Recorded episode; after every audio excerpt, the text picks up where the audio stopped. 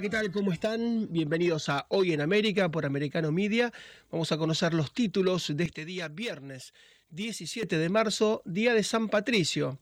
Para muchos, el día más largo del año, ¿no? Se empieza como todos los días, pero uno no sabe realmente a qué hora termina porque es un día de festejo, siempre es una buena ocasión para juntarse y, por supuesto, haga frío o haga calor, tomar cerveza. Vamos a mm, conocer esta situación que es prácticamente un tío vivo, es una montaña rusa lo que ha ocurrido durante la semana. Hemos tenido fuertes caídas en el caso del Silicon Valley Bank, del First Republic Bank, después en el caso de este último banco, el First Republic Bank, fue por 11 instituciones norteamericanas muy importantes rescatado. Estamos hablando de instituciones del la talla del JP Morgan, del Bank of America, del Chase Bank, eh, de Wells Fargo. Bueno, lo rescataron, pusieron 30 mil millones de dólares y hoy vuelve a caer. Eh, por eso digo que es como una montaña rusa, ha bajado, ha subido, ha vuelto a caer. Y lo mismo ha pasado con otro banco emblemático, uno de los 20 más importantes del mundo, el Credit Suisse, que había bajado muchísimo, lo rescataron con 54 mil millones de dólares, una fortuna, se recuperó, había tenido caídas enormes, se recuperó y hoy vuelve a caer. Entonces hay una enorme incertidumbre porque si con semejante cantidad de dinero, con una montaña de dólares y de euros, de francos suizos, no logran recuperarlos, bueno, es un fin de semana para reflexionar y muy, muy comprometido. Vamos a hablar de la situación en Texas porque hay una confesión que vamos a escuchar en algunos minutos nada más de las autoridades que tienen que controlar la frontera sur, de que en torno a Texas y dentro de Texas, ya están trabajando seis carteles distintos aztecas, seis carteles mexicanos. Se le hace una pregunta al, a Steven McCrowell, funcionario de las Fuerzas Armadas norteamericanas involucradas, cuántos pandilleros pueden representar los seis carteles y él dice 100.000. 100.000 pandilleros en torno a Texas traficando drogas. Hay miles de muertes en Texas cada año por fentanilo. Vamos a hablar también de Ucrania porque hay terribles batallas en Bakhmut, pero lo más importante está ocurriendo fuera de Bakhmut, que es una ciudad estratégica, pero Ucrania se está preparando, ha recibido tanques, está empezando a recibir aviones, tanto de Polonia como de Eslovaquia, son dos eh, países que no estaban dentro de la Unión Soviética, pero sí estaban detrás de la cortina de hierro y sufrieron mucho a Moscú, con lo cual los dos van a estar contra Vladimir Putin, está mandando MiG el caso de Polonia está mandando también ex aviones soviéticos a Eslovaquia más los tanques, más la preparación que está haciendo, da toda la sensación de que viene un contraataque, una contraofensiva muy importante de Ucrania en Zaporilla para partir en dos a la invasión rusa. Y después vamos a hablar por último de los perros que son tan importantes en los Estados Unidos. Dos de cada tres hogares norteamericanos tienen mascotas, fundamentalmente perros. En su casa aumentaron inclusive durante la pandemia, mucha gente compró. Y hay un cambio, ya no es el Golden Retriever, el perro más comprado, más adquirido, más demandado por los norteamericanos, lo vamos a contar en un minuto nada más. Mucho tiene que ver a veces el cine, ¿no? Después de la película Beethoven todos querían San Bernardo, después de Rin Tin todos querían ovejeros alemanes, después de Lassie todos querían un perro collie, ¿no? Un ovejero. Después de mm, Men in Black, de la serie, ¿no? De Will Smith, eh, todos querían un bulldog francés. Nadie quería, por ejemplo, un Rottweiler, que era el perro de la profecía, o los Doberman, perros asociados con los nazis, especialmente con Mengele. Lo cierto es que el Golden Retriever ha dejado de ser el preferido después de mucho tiempo, e insisto, mucho tiene que ver el cine en esto. Pero nos vamos directamente a Ucrania porque en Bakhmut, por supuesto que hay una batalla fundamental, decisiva. Ustedes saben que el ejército ruso tiene tres cabezas. Por un lado el grupo Wagner, que es un grupo de criminales, mercenarios. Por otro lado las fuerzas de Kadyrov de Chechenia y por otros lados las propias fuerzas rusas.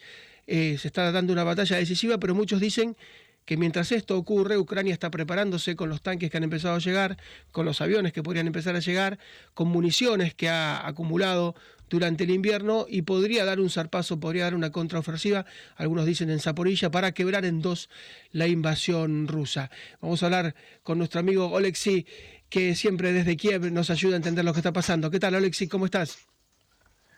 Hola, buenas tardes a todos y a todas. Bueno, estábamos diciendo que muchos analistas, teniendo en cuenta lo que han pasado en estas últimas semanas, hablan de que Ucrania antes de dar un golpe se prepara mucho, ¿no? Prepara toda la logística, prepara el armamento y se habla de una contraofensiva apoyándose en los tanques, posiblemente en los aviones y en todo lo que han acumulado una ofensiva que sería una contraofensiva para recuperar terreno. ¿Qué es lo que se comenta en Kiev? Bueno, les puedo decir a ese asunto tres cosas. La primera cosa es Ah, que el armamento que ah, da, vende, provee los países occidentales hacia Ucrania son, es el armamento bastante ofensivo, sí. Se trata de aviones, se trata de camiones, se trata de tanques, se trata de coches blindados, etc. La segunda cosa es que ah, yo he trabajado durante los últimos meses con militares y en lo que vi en sus entrenamientos se están entrenando solamente las acciones de, de ofensiva, las acciones de asalto lo que dice mucho sobre sus intenciones, sí. Y la tercera cosa es que uh, aquí llevamos una campaña muy, grande de publicidad de llamamiento a la, de la gente del ejército de forma voluntaria a las brigadas de asalto que están formándose dentro de la, uh, del sistema del Ministerio de Asuntos Interiores de Ucrania. Y esa publicidad se puede encontrar en cualquier pueblo pequeñito, cualquier aldea, cualquier ciudad, uh, no importa o sea aquí o sea un pueblo pequeño en la región de Kharkiv. Así es, eh, uno ve que Ucrania está consiguiendo tanques que son por supuesto para atacar, blindados que son para atacar, por supuesto el apoyo aéreo, y uno ve que Rusia está cavando trincheras y fundamentalmente cava las trincheras donde más teme, es por supuesto eh, en la zona cercana a las tropas ucranianas, pero es también en Crimea. Da la sensación de que ellos se preparan para una guerra defensiva. Bueno, una cosa es cavar trincheras, la segunda cosa es, um, primero, hacerlas con, con, sabiduría y con preparamiento necesario, digamos, ingeniérico.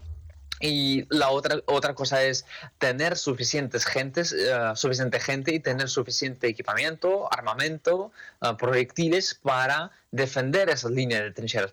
porque las trincheras como tales no, no sirven para nada si usted no tiene gente y si usted no tiene armamento suficiente para defenderlas. Así es, la trinchera era buena en la Primera Guerra Mundial, ya fue de alguna manera por los Panzer superada en la Segunda Guerra Mundial y ante la precisión del armamento que tiene en su poder hoy por hoy Ucrania, eh, la trinchera realmente cuando un misil cae con un error de 1, 2, 3 metros, eh, la trinchera pasa a ser un blanco fácil porque es un blanco fijo, un blanco inmóvil y está la precisión de los armamentos. Eh, no sé si es la mejor idea, ¿no? Exacto, sí, para defender una línea usted necesita un conjunto de, de, materias, digamos. Usted necesita la conexión buena, la radio, usted necesita muchos camiones, el transporte, la logística, usted necesita los, hombres que están preparados para estar en esas trincheras y aguantar esos ataques hacia esas, trincheras. Usted necesita minas y usted necesita, por ejemplo, artillería ah, bastante precisa y mucha artillería que puede, ah, digamos, destruir la artillería del enemigo para no destruir su línea de defensa. Y si una parte de ese sistema usted no tiene, el sistema no funciona. Sin conexión no funciona, sin logística no funciona, sin hombres preparados no funciona. Por eso es muy difícil de uh, llevar también las operaciones defensivas. Así es, y cuando uno ve dónde traza las fronteras, porque por supuesto a nivel satelital se sabe todo lo que está haciendo Putin, ha sido de alguna manera su karma, ¿no? Pensar que iba a poder hacer movimientos sin que los descubrieran, pero bueno, hoy se sabe todo y se sabe que está trazando de alguna manera una línea defensiva muy importante sobre Crimea. Eh, da la sensación de que tienen realmente miedo de que en algún momento entre en disputa la península de Crimea. Exacto, y yo creo que ah, su sensación de miedo es em, como tiene razones, porque entienden que si, por ejemplo, Ucrania logra ah, romper sus líneas defensivas en la región de Gerson, en la región de Zaporilla, Crimea no está tan lejos. Y sí, un día, un mes, en, no sé, en junio, julio, agosto, es posible que se convirtiera sí, en el campo de la batalla. Y Olexi, te pregunto por la visita de Xi Jinping, nada menos el presidente chino, a Moscú. Algunos dicen, bueno, va para lograr la paz, como logró la paz entre Arabia Saudita e Irán, realmente increíble, pero bueno, logró acercar a dos potencias que estaban enemistadas durante años. Xi Jinping va para lograr la paz, otros dicen no, va para apoyar ya decididamente y hasta con armas a Moscú. ¿Qué, qué se dice en Kiev de esta cumbre entre Putin y Xi Jinping? Ah, bueno, con, lo que vemos, ah, con el silencio que Rusia lleva en cuanto a, la iniciativa de Xi Jinping, la iniciativa pacífica, no se trata nada de paz y de negociaciones de paz. Yo creo que ah, el líder chino quiere entender qué quiere Rusia, entender su posición y más o menos de esta reunión, después de esta reunión, ah, organizar su política y entender ah, cuánto tiempo más puede durar el conflicto y qué postura tiene Rusia, etcétera. Quizás él quiere hacer como una visita de inteligencia, digamos, y conocer qué quiere Putin y cuáles, son, cuáles son sus intenciones.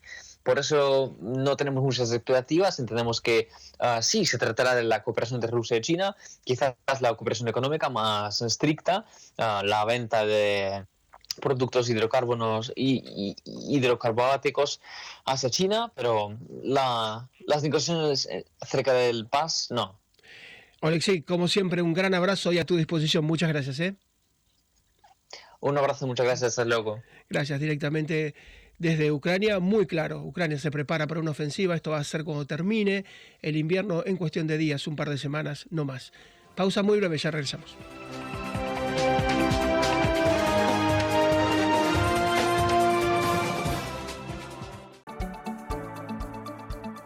Hay una noticia que es bastante inquietante, se conoció en las últimas horas. Es un diálogo que fue grabado, es un diálogo público, entre un representante del Partido Republicano de Texas, Carlos Jiménez, y el coronel Steven McCraw de las Fuerzas Armadas.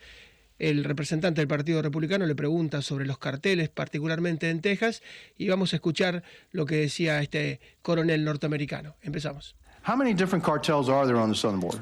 ¿Cuántos carteles diferentes hay en Texas y en la frontera sur? Y responde, estamos enfocados en seis carteles. ¿Cuántos miembros tiene el cartel? ¿Cuántos efectivos? No puedo decir exactamente. No tengo un número exacto. Una estimación, no me diga exacto, le dice el republicano.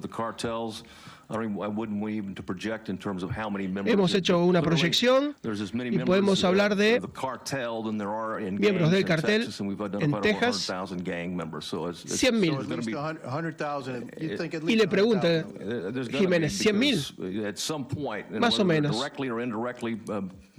Directa e indirectamente manejan 100.000 personas. ¿no? Traducido, pasado en limpio, le preguntan cuántos carteles hay operando en Texas y dice seis carteles. Esos carteles, sumando México, el otro lado de la frontera, ¿cuántos efectivos tienen? 100.000 pandilleros. 100.000.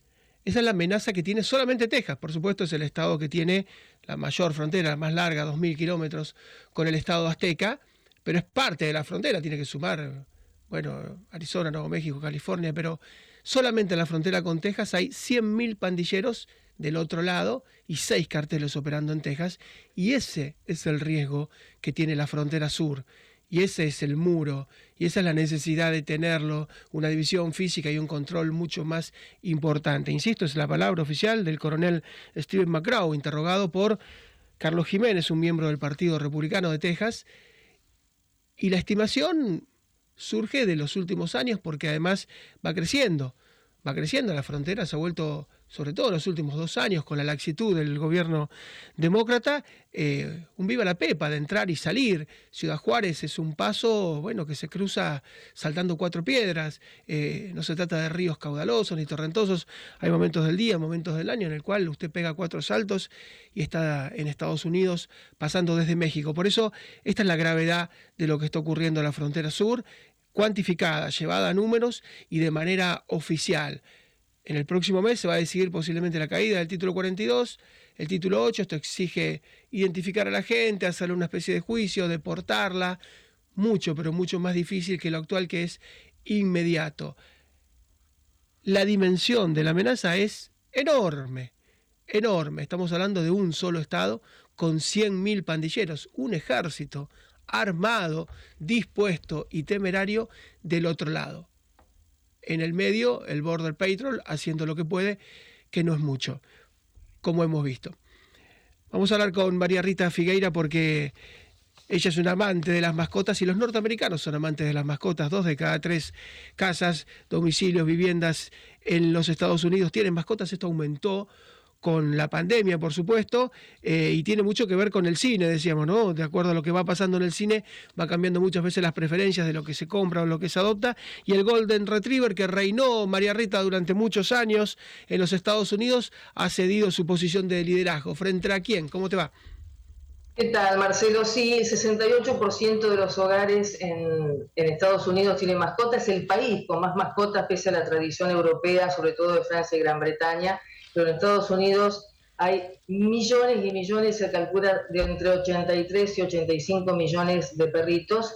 Eh, y bueno, vos bien lo dijiste, el Golden Retriever y también el Labrador, que son primos hermanos, eh, han sido durante 30 años la mascota elegida. ¿Por qué? Porque se reemplazó al coli, por ejemplo, que es tan amigable con los niños. Entonces una familia siempre ha elegido un perro eh, afable, un perro cariñoso con, con, los chiquitos, pero ahora el que reina es el bulldog francés. El bulldog francés también elegido no solo porque tiene una anatomía muy atractiva, se ha puesto de moda, sino también porque tiene pelo corto, es más pequeño y ahora hay tantos lugares que aceptan mascotas, desde viajes, aerolíneas, hoteles y demás, es mucho más práctico viajar con un perro de talla pequeña.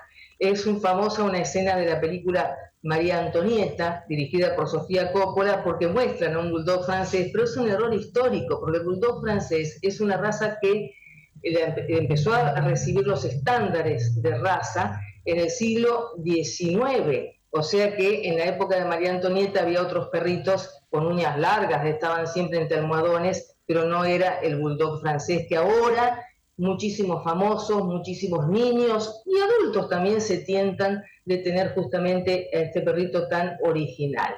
Vamos a ir por épocas. ¿Por qué? Porque eh, Rin Tin marcó una época para el ovejero alemán que tenía un poquito de mala prensa porque era el preferido de Adolf Hitler, pero esto se revirtió rápidamente porque es uno de los perros elegidos históricamente y aparte se comprueba que cuando una familia elige un ovejero alemán, después continúa con esa raza porque verdaderamente es, un, es una redundancia decir que es un perro noble y fiel, porque lo son todos, pero el ovejero alemán reinó durante muchísimo tiempo en varios países.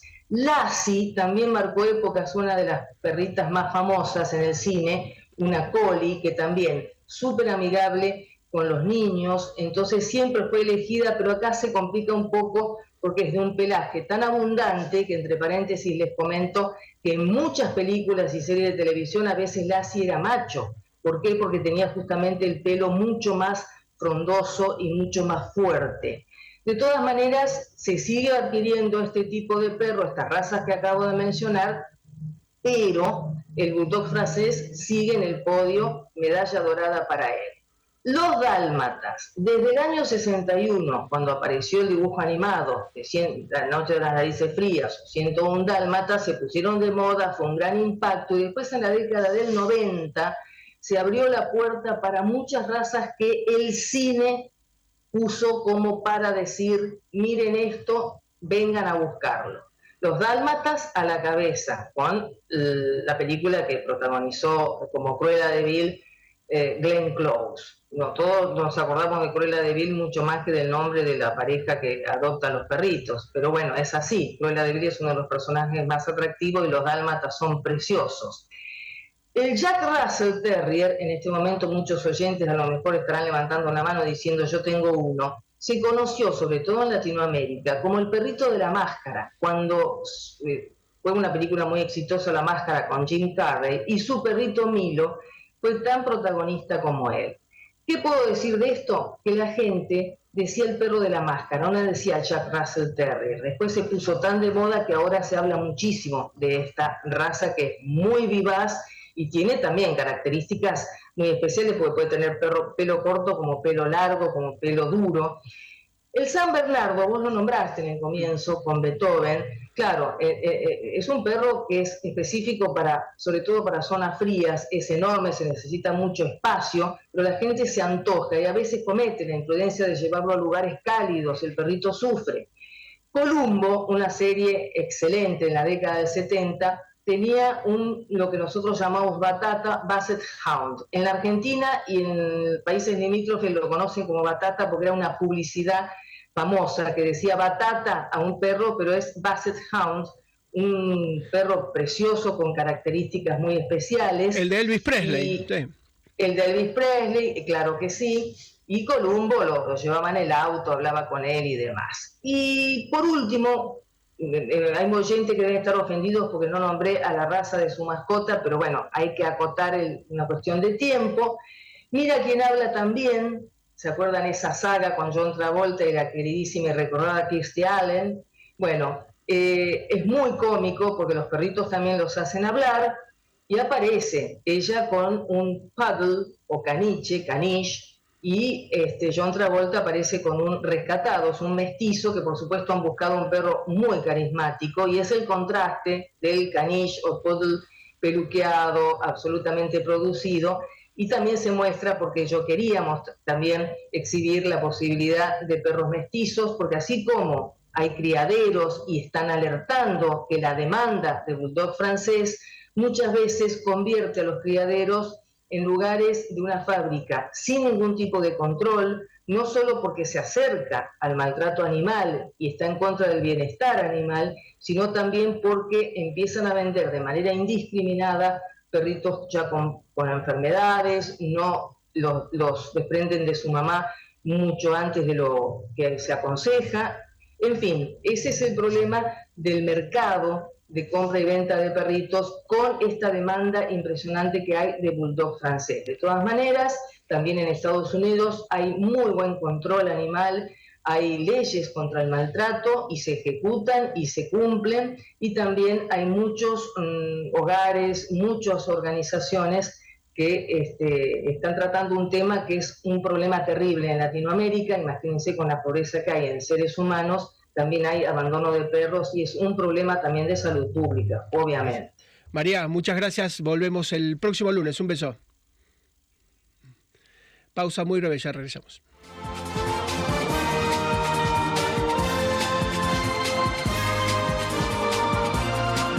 Decíamos en el comienzo del programa que hay una verdadera montaña rusa en los mercados internacionales. Eh, durante la semana hemos visto caer el Silicon Valley Bank, eh, lo mismo con el Signature, dos bancos que han colisionado. En los Estados Unidos hubo un efecto dominó, parecía que se había puesto al First Republic Bank. En Estados Unidos pero aparecieron 11 instituciones enormes de la talla de los más importantes del mundo, como el JP Morgan, como el Bank of America, el Chase, eh, Wells Fargo. Bueno, salieron a darle 30 mil millones de dólares para frenar esta caída, lo lograron pero después, en el día de hoy, volvieron las pérdidas. Y otra vez el First Republic Bank está para abajo, dando una gran incertidumbre. Pero es aún peor lo que está pasando con el Credit Suisse. Estamos hablando de una de las 20 entidades crediticias más importantes del mundo, que mm, también entró a caer sus acciones, empezaron a perder día tras día, cada vez peor, tuvieron que darle 54 mil a 55 mil millones de dólares para salvarlo lo hicieron la Unión de Bancos Helvéticos, cuando parecía que lo habían salvado y que había recortado las pérdidas, hoy otra vez pierde 11%.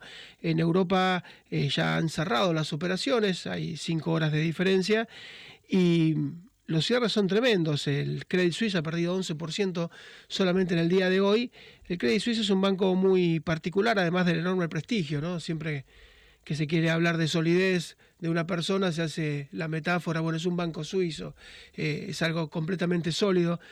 Y esta solidez ha hecho que incorporara, además del private banking, de la banca privada, el public banking, es decir, tomar dineros públicos de otros estados, tomar bonos de otros estados. Entonces, cuando bueno, un país de alguna manera quería minimizar los riesgos, sabía que tenía una tasa menor, porque el Credit Suisse, si es un public banking, está dando una tasa muy pequeña, pero compensaba con la seguridad.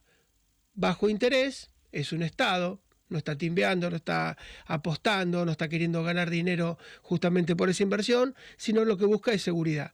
Bueno, esos activos, que en buena parte, insisto, son estatales de distintos países del mundo, aparentemente en muchas ocasiones se han vuelto tóxicos, porque hay una apuesta, y en este caso fueron capitales saudíes los que creyeron que muchos de esos países no van a poder de alguna manera responder en su momento, que, que esos fondos eh, finalmente van a tener que ser retirados, porque los países después de la pandemia la están pasando mal porque se han sobreendeudado. Lo cierto es que el Credit Suisse, toda una institución absolutamente creíble, ustedes saben que cuando hay una guerra, y sobre todo cuando hay una guerra en el primer mundo, en los países centrales, eh, la gente de dinero dice, bueno, lo más valioso lo mandamos a Suiza, que son nuestros hijos, para que se eduquen y van a colegios suizos que son políglotas, aprenden distintos idiomas y bueno, están varios de los mejores colegios del mundo. Nuestros hijos van a Suiza y lo otro que más queremos que nuestro dinero también va a Suiza. En épocas de grandes controversias, insisto,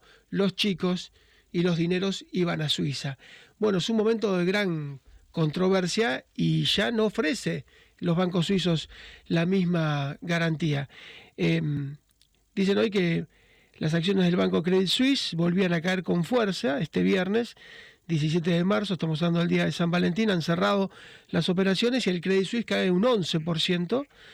Y, y hay una enorme incertidumbre porque si después de semejante salvataje el banco no logra sacar la cabeza del agua, el banco sigue estando, prácticamente está tecleando, eh, ¿cuál es el efecto dominó? Porque si la gente le tiene miedo al Credit Suisse, Imagínense los bancos más pequeños. Puede haber una corrida, puede haber un corralito. ¿Qué puede llegar a pasar? Los dineros que se han colocado no son estatales, son dineros públicos, eh, perdón, son dineros privados de distintas entidades crediticias particulares y es una primera etapa. Ahora tendrá que salir el Estado en cada lugar a reforzar los bancos para que no caigan como en un castillo de naipes. Bueno, esto lo vamos a ver seguramente en unos minutos nada más con un especialista. Vamos a, a estar en contacto en el último bloque. Vamos ahora a México.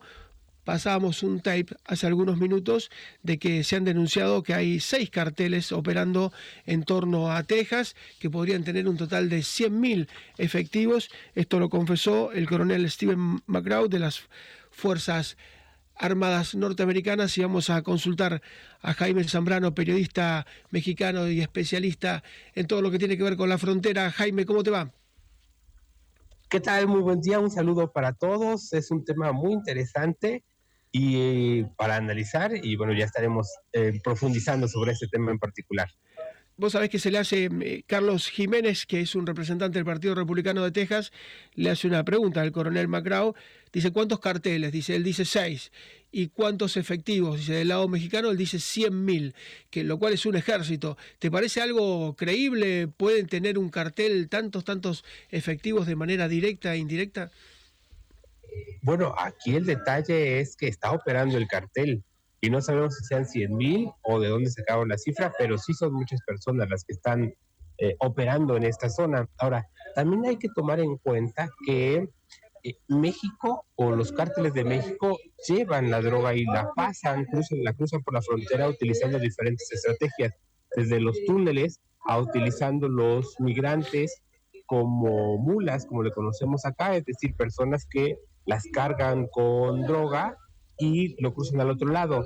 En particular, hay tres, tres cárteles que operan de este lado de México y que estarían teniendo sus, eh, por así decirlo, sus brazos del otro lado de Estados Unidos. Tenemos al cártel del Golfo, que efectivamente trabaja toda la zona desde Veracruz, trabaja Tamaulipas y hay indicios de que está trabajando en Texas, ¿no? Como ya lo dice el, el gobernador. Aunque esto no es nuevo, ya lo había dicho hace algunos años, pero ahora sí hay un enfoque en particular hacia seis cárteles que no dicen los nombres, pero sí sabemos que de México, en esta zona, en la zona de Tamaulipas, está trabajando el cártel del Golfo. Es un primero que tiene toda la zona desde Veracruz y que también vemos que está implicado en el tráfico de personas y que una estrategia es estas famosas mulas.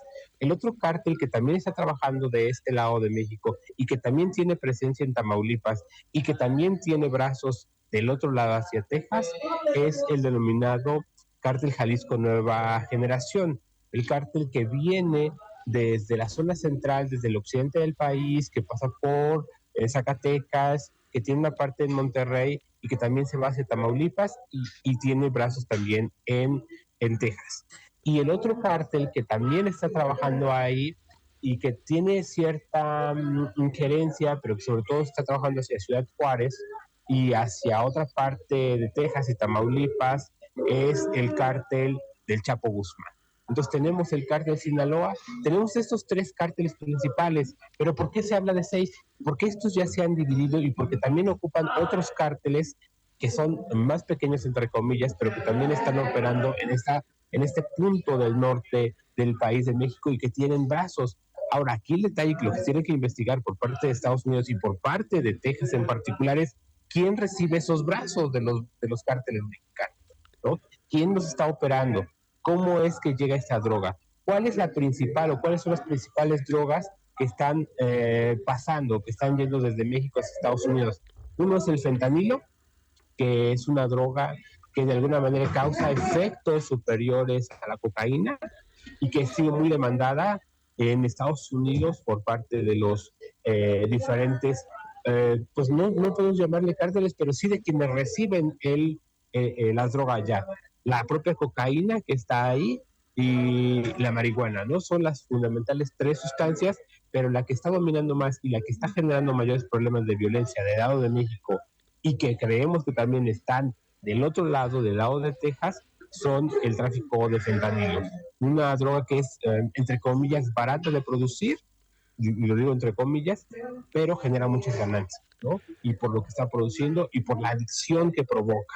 Esto eh, hemos visto que está trabajando ya las señales que nos marcan, la violencia que hay de este lado de México y la violencia que hay en la frontera son sin duda elementos que nos dicen están operando en diferentes formas estos tres cárteles de la droga y que están ocupando a los migrantes como mulas y que están construyendo también áreas subterráneas para pasarla, pero también lo están colocando por mar. Es la manera en que están operando estos grupos delictivos, lamentablemente en el norte de México. Vemos esas tres, las marcas de esos tres grupos delictivos, pero también hay unos grupos menores que trabajan en la zona y que trabajan completando los brazos de estos cárteles.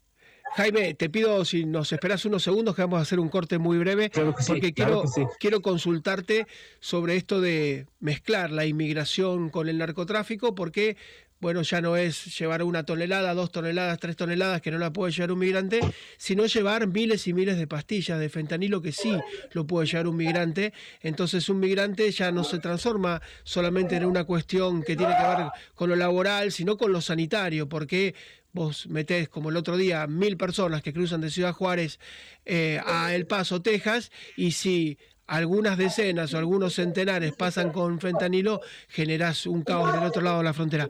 Una pausa, un minuto nada más, ya volvemos con Jaime Zambrano.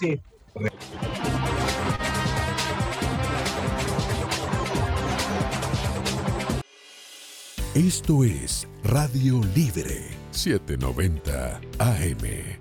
WAXY-AM, cubriendo Miami, Fort Lauderdale y Palm Beach.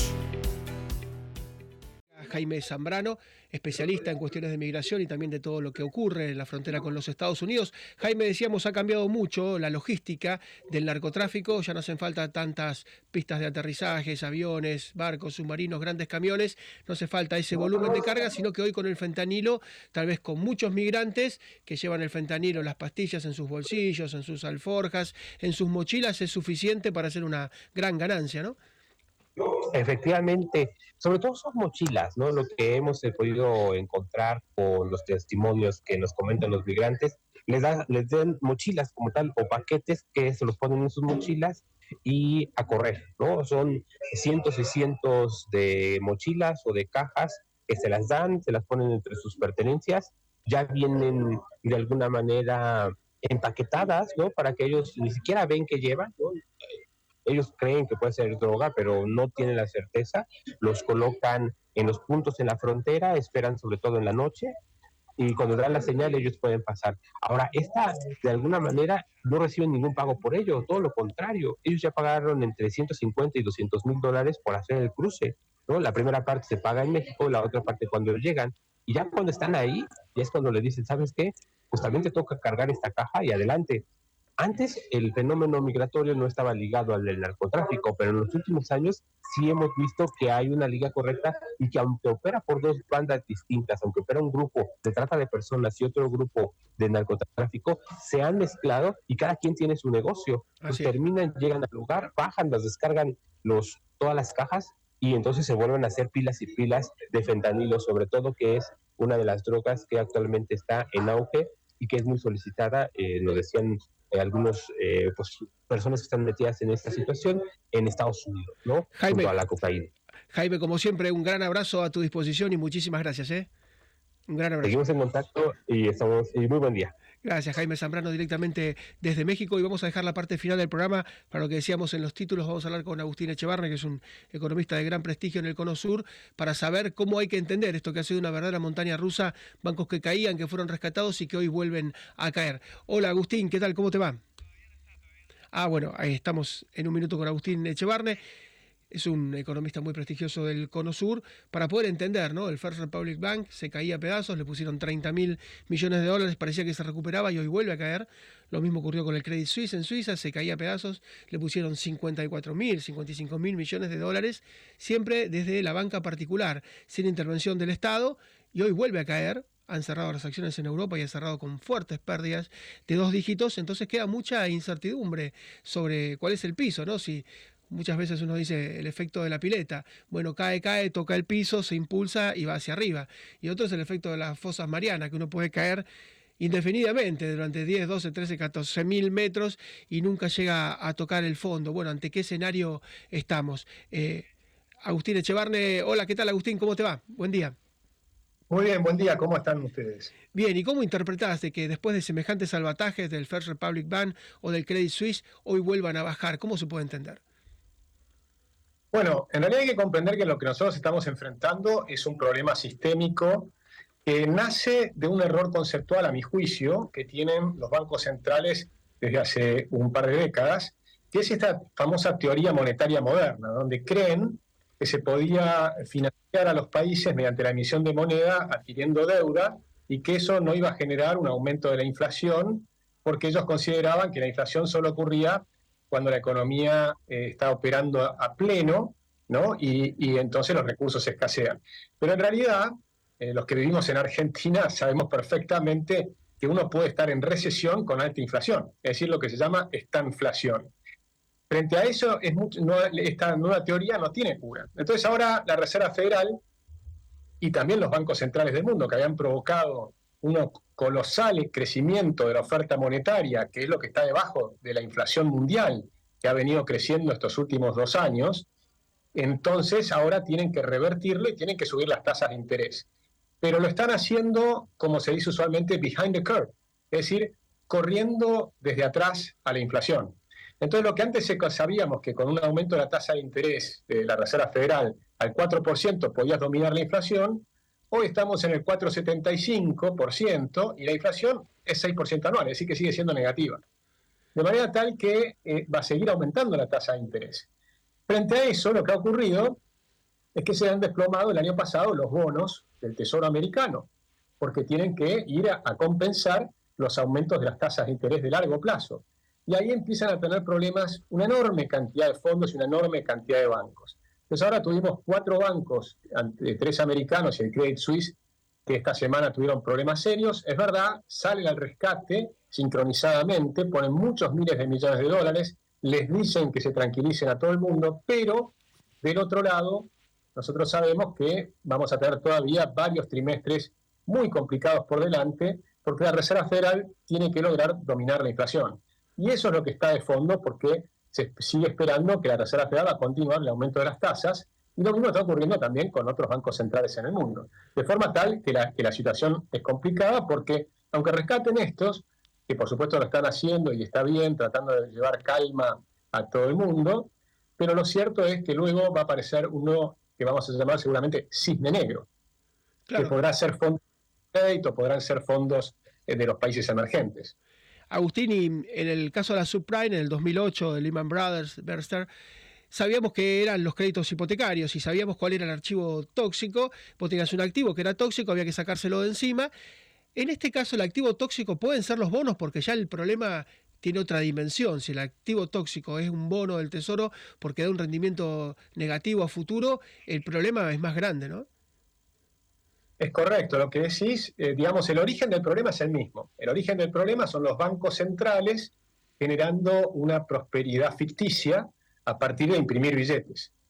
Después lo que ocurre son en qué lugar eh, aparecen esos activos eh, tóxicos. Pero es correcto lo que decís porque el mundo entero ha tenido un crecimiento de la deuda importante y ahora el principal país de la Tierra, que es Estados Unidos, tiene bonos que han caído, los bonos de largo plazo han caído fuertemente el año pasado y has perdido tanta plata en un bono largo americano como en la bolsa, que se supone que tiene mucho mayor riesgo y mayor ganancia a largo plazo. Es decir, la gente compraba bonos pensando que estoy en un activo seguro y se dan cuenta que cuando suben las tasas de interés se desploman los bonos de largo plazo. Y entonces hay un montón de carteras, de fondos, de bancos y demás que se suponían que eran de bajo riesgo, pero que en realidad, al tener bonos de largo plazo con un, con un elemento de aumento de tasa de interés que no ocurría hace mucho tiempo, eh, eh se dan cuenta que eh, son tal cual activos tóxicos. Y eso es un problema serio para los Estados Unidos porque si lo que van a hacer es bajar las tasas de interés, entonces no van a corregir el problema de la inflación. Entonces estás en la, la, pared. En la frazada corta. Agustín, como siempre, un gran abrazo. Sabemos que siempre te haces unos minutos para nosotros y te lo agradecemos muchísimo. Un gran abrazo y muchas gracias. ¿eh? Un placer, un abrazo grande. Gracias. Y bueno, en el final del programa, en el final de la semana, una semana tan particular, dos teorías. Bueno, esto puede ser un 2008, un 2009, o como dice Trump, puede ser un 1929 y una crisis muy, pero muy grande. La moneda está en el aire. Todos pensábamos que la cuestión se solucionaba inyectando dinero, se inyectaron fortunas y la incertidumbre sigue. Si vamos a desconfiar del bono de los Estados Unidos, ¿Qué nos queda? ¿A dónde nos aferramos? Era siempre el último recurso. Nos vamos, volvemos la semana próxima. Muchas gracias. Este es un compacto informativo de Americano por Radio Libre 790 AM.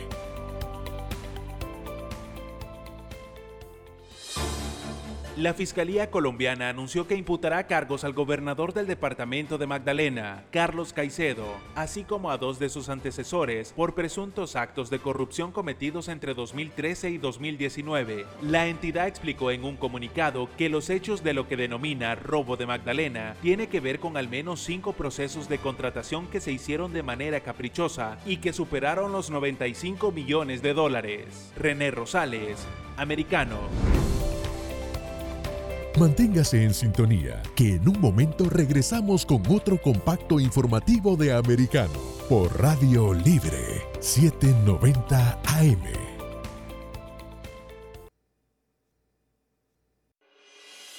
Esto es Radio Libre 790 AM. WAXYAM, cubriendo Miami, Fort Lauderdale y Palm Beach. This podcast is a part of the C Suite Radio Network. For more top business podcasts, visit c-suiteradio.com.